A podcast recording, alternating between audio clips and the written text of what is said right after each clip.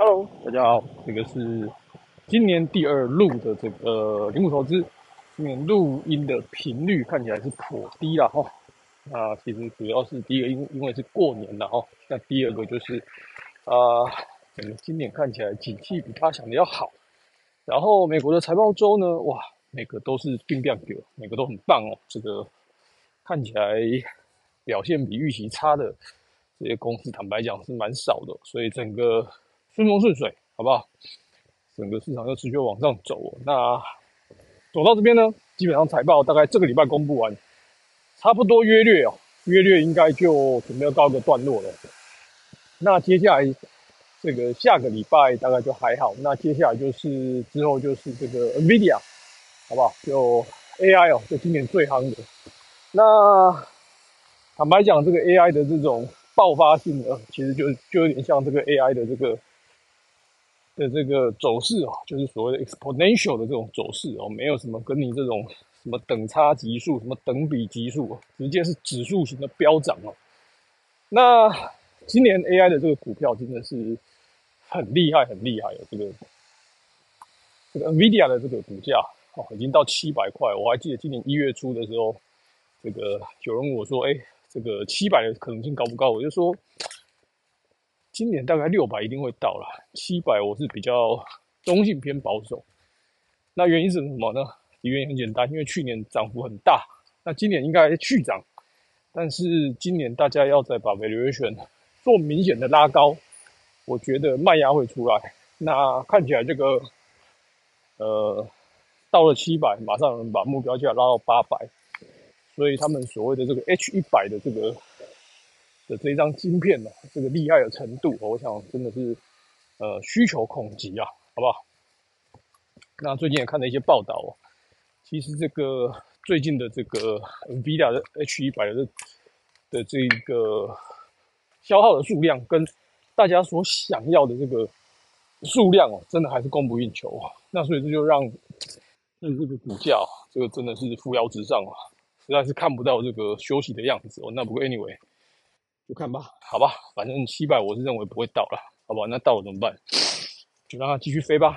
那我们就看接下来市场怎么演咯。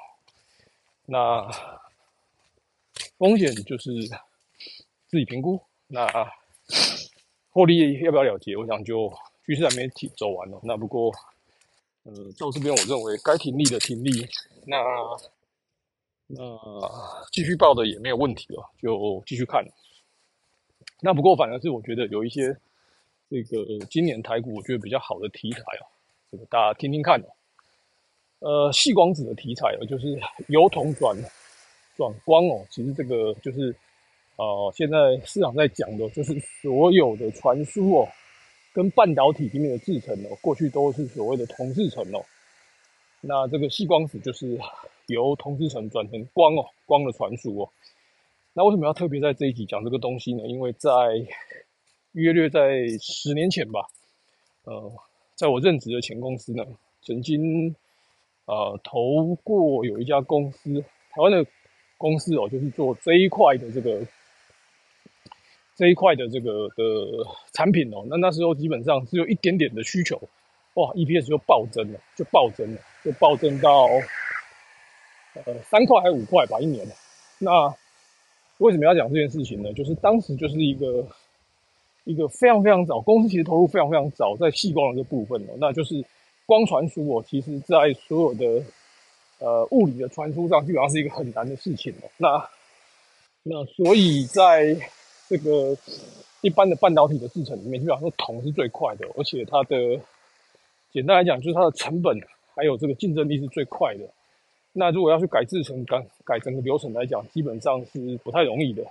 那我想大概念是这样子哦。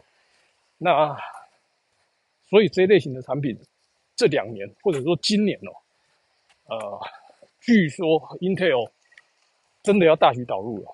那其实市场上有这样子一个技术的公司，或者台湾有布局的公司，其实坦白讲并没有太多。那所以这其实在去年到今年有一些公司。搭上这一类型的题材的公司呢，股价的走势都是非常非常的亮眼，非常亮眼。那这个是不是代表就是说，呃，真正的出货开始要大爆发？我认为是的，我认为是的，因为这个呃，这家公司台湾的公司哦，闷了十年哦，我认为终于要云拨云见日哦。那为什么要这样说呢？主要其实还是回归到股价，因为股价只要未接相对是合理，或者是相对是比较低，那展望准备要翻扬的，我觉得机会都很大，好不好？啊，那这是第一个。那第二个是这个，呃，这个所谓的这个呃，生技的公司哦，生技其实，呃，其实我也讲了半年，那基本上都是跌多涨少，这个也没办法，这个真的是，这个翁启慧说，这个也不能讲翁启慧了，应该说一言娘了，反正他看生技一看就十年了，那我们看了一年，看起来是利大于，呃，利小于弊啊，好不好？基本上就股价跌的比涨的多，好。不过呢，不是重点，因为赔钱当然这个是重点。那只是说重点我们要总是往正面看嘛。那其实最近美国的整个的医疗产业的这个 guidance 看起来其实普普哦，其实普通哦。那大型的治疗其实表现普通。那台湾最近在涨什么股票呢？台湾其实生气，我就有些股票在涨了。那其实涨得不平均哦，大部分还是跌的比较多。那有一些股票，譬如说是这种基因定序哦，他们叫做 Next Generation，呃，叫 NG，不啦不啦不啦，我忘记了。好，就是下一次次世代的基因定序的一个一个一些厂的技术哦，基本上国卫院哦，或者是说健保署准备把它纳入纳入健保。那这件事情会会有什么对这个医疗上有什么进展呢？就是。未来大家基因可以做定序，就是大家在做检测的时候，或者癌症啊，大家可以先做整个基因的了解。简单讲，就是做更精准的治疗就对了。简单讲，就是一言以蔽之，就是精准治疗会更容易的达成。对症下药，好不好？对症下药就不是用嘴巴讲的，是用科学上的部分来做一个对症下药。以前在做基因解码，一个人要一百万美金哦，现在大概只要一千块到两千块美金一个人。所以这个其实对于未来的治疗，我觉得是划时代的一个一个 进展的。那这些基本上现在还是治标啦，治标。那为什么？因为我们就是因为癌症，所以或者是因为疾病，我们做这件事情。那比较有趣的是哦，看一个报道是在国外做一个基因定序的，然后再做一个精精准治疗、对症下药的这个整个疗程了。约略是一千五百万到一千六百万的台币吧，那在台湾大概就八百万到九百万了，省了一半了。那也因此这样哦，其实前一阵子有一些人跑到台湾来治疗。好，其实这个是一个很怪锅跟很轮廓的数字哦，这个内容我就不探究，我只是要这边要陈述的就是说，今年的医疗有一些新的题材会发挥。那新药的部分，我觉得持续等待，好不好？那刚刚讲的医疗。精准医疗的部分，今年台湾会开花结果。好，这个是有题材，然后营收获利其实并不会很明显，但是有一些公司其实是有在动的，好不好？有在动的，那我们拭目以待，好吧？我们拭目以待。然后好，大概是这两个，然后第三个就是在讲 AI 哦，AI 的题材，大家现在大家都是看晶片的，那其实我们来想象一下。跟落实想法就是 AI 上面呢，基本上之前曾经讲过，ARM 这一次的财报相当的亮眼。那它有一个重点就是 RISC-V，这个其实之前也在去年第四季哦，有跟各位分享 RISC-V 的这个架构，在 AI 晶片里面是有机会哦，大爆发哦。那 RISC-V 从过去大概也沉寂了大概也快十年了，也快整整十年了。跟我刚刚讲的这些光通讯是不是时间都？时间轴很像，大家可以来来试着去看看台湾有没有这样的公司来做一个投资哦。那也因为 AI 哦，大家想哦，当你的东西无时无刻都有 AI 的时候，其实最重要就是治安哦。治安的部分其实是非常非常重要。为什么？因为当 AI 越多，各个产品的节点哦，就是会越来越多。就是我在这边做训练，我到云端。简单讲，就是当 AI 成为一个事实的时候，资讯安全会比以往更重要，绝对不仅仅是防毒软体哦。这个会从过去的一个点到整体面的需求，这个也会是很大的一个需求。好，那这个大概是我认为今年从年头到年尾哦，相对安全，而且这是非常非常沙灵，不太会经历今年的上下震荡，或者是大修正的一个产业，好不好？因为这些产业都是我认为刚要起飞，或者是已经在动了，大概是这样。好，那讲到这边还有什么可以跟大家分享的吗？呃，财报我就不讲了。这个美国财报，台湾就是台积电这个也不要讲了。这个据说这个开盘就要月月六六八还六八八，我也不知道。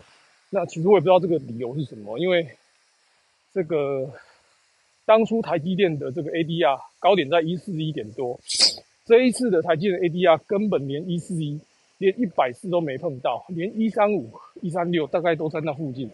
不懂为什么大家认为可以直接喷过去哦？那当然，这个因为 ADR 涨，所以就会涨。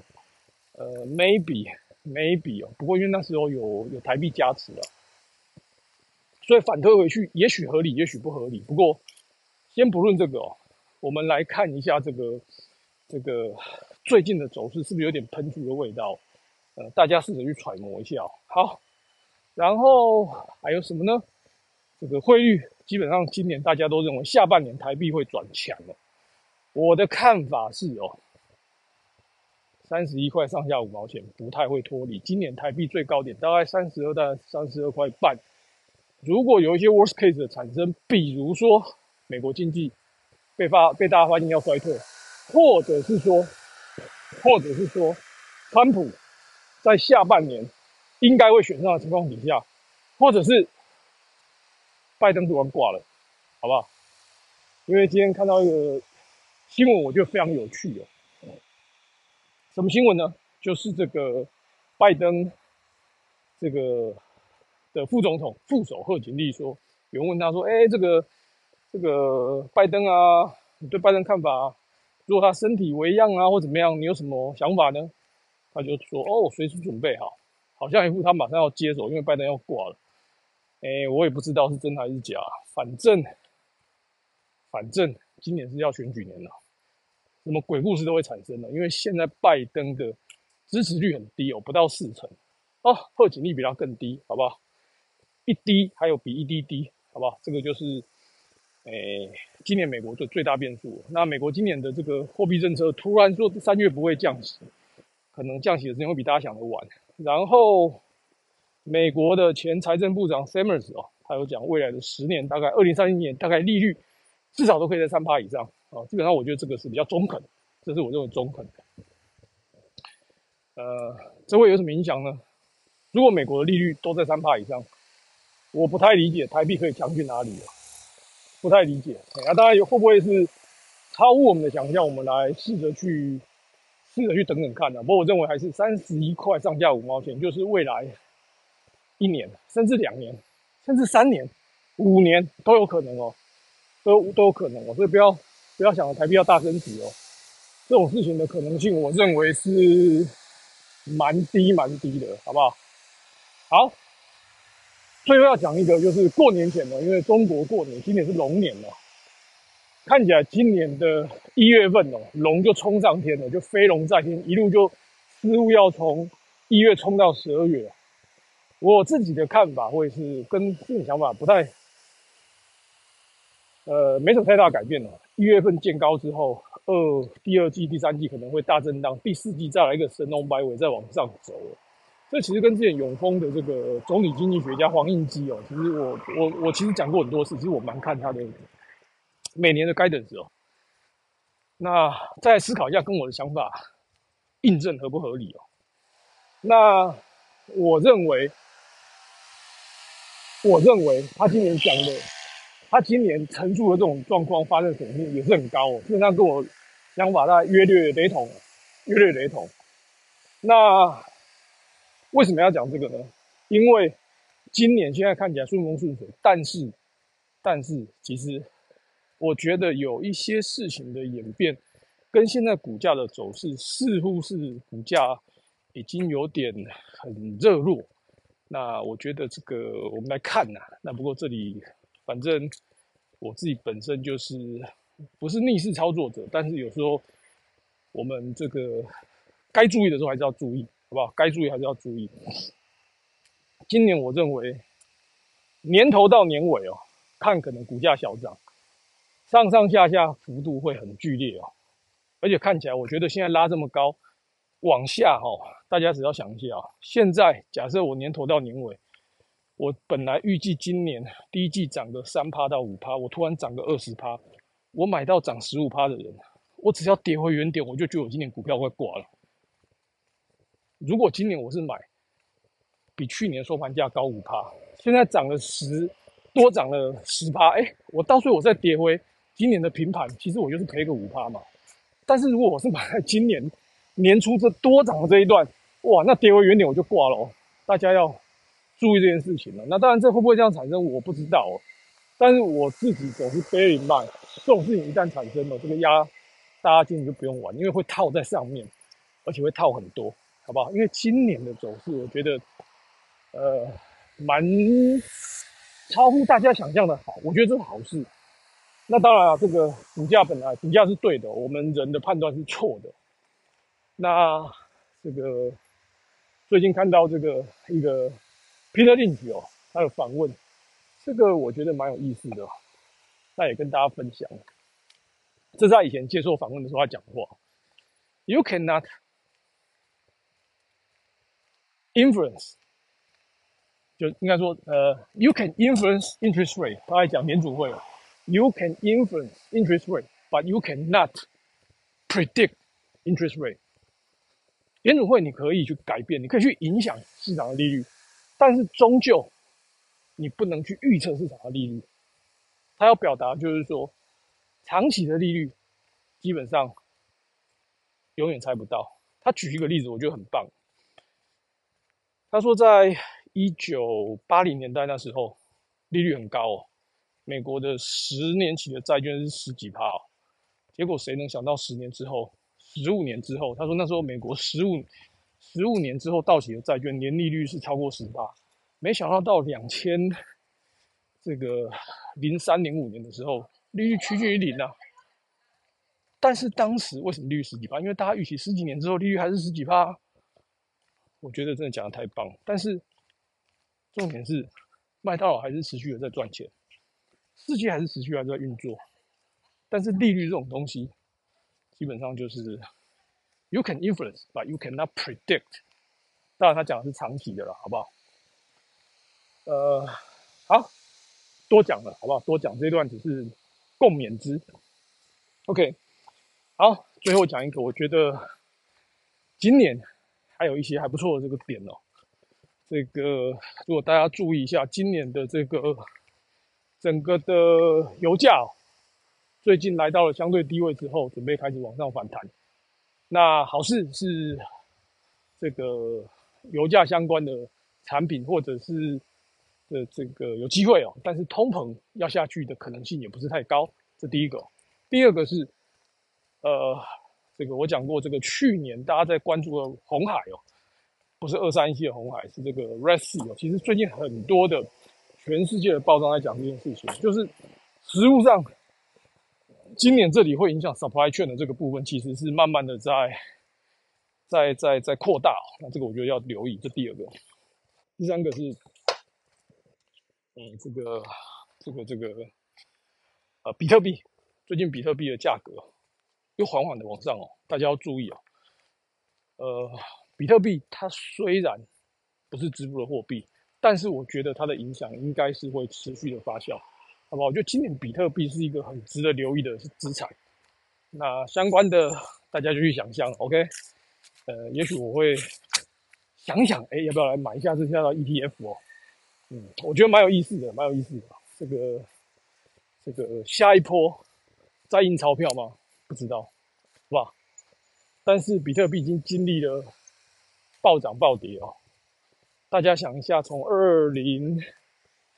零八吧，还是二零一三？到现在为止，大概也是十到十五年的周期哦。这个跟当初的这个 IT 哦，其实还蛮像的。我们来拭目以待，好不好？拭目以待。然后最后一个就是这个中国哦，这个今天要讲一下中国。今天不唱衰中国，今天要讲的是中国的这个中国的这个股市，哇，上个礼拜简直是礼拜一，歘了要要要要歘起来之后，突然中国的汇金啊，中国的政府说哇，投资价值大好。上上个礼拜，哎，三个礼拜之前，同类似的说大宽松暴涨之后，结果破底。上个上个礼拜，哎，上个礼上上个礼拜吧。呃，对，就直接说股市赶快来买啊！结果哇，这一次更精彩哇！单周礼拜一破底之后，礼拜二连涨四根红棒，哇，真的是很强。要讲什么？这个中国的股市就是这么精彩哦，它只会暴涨暴跌哦，它不会缓涨缓跌哦。大家注意哦，这种市场要赚钱的难度呢，真的呢，非常非常非常非常非常非常的高。好不好？这个如果大家真的能赚，就尽量去捞金、去掏金，好不好？尽量去掏金，这个真的是很厉害、很厉害的事情，可以一道指令出来，连涨四根红棒，明明前天还破底哦。好，那回归一句话，中国的房地产状况真的很差、很差、很差、很差、很差、很差、很差、很差。啊，你看我刚刚讲的很差，已经大于很厉害，好不好？那当然这些都是屁话。那我要讲的是说，据说万科资金也要断炼了，好不好？从这个恒大断炼，碧桂园断炼，哇塞，这个碧桂园觉得这个曾几何时哦，还是大家的投资等级，现在已经错赛。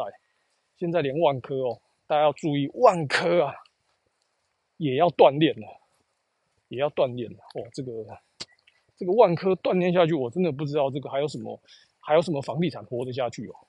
大家想一下，万科的的平等哦，还有万科的这个市占的规模，跟万科在中国的政治上背后的撑腰的这个人哦，让他锻炼哇，那这个非同小可，好不好？那是不是到这边就破底翻，结束中国这一次的整理呢？哎，喜欢做的大家艺高人胆大，大家就去做，好不好？我个人是哎。哎，这个不但胆子小，而且我的速度又慢，跑不过他们那些人，好不好？OK，好，今天这个屁话太多，几个结论。第一个，到这边，美股、台股已经来到了相对高位或创历史新高附近哦。哎，要么是部位持续的停利，或者是说这个这个部位一定要小幅度的去做一些。避险，这都是必要。这第一个，第二个，今年利率呢的市场哦，应该不会像大家想的那么容易赚钱了。第三个，今年产业的趋势还是有的，好不好？第四个，中国一定强，好不好？喜欢的尽量买，拜拜。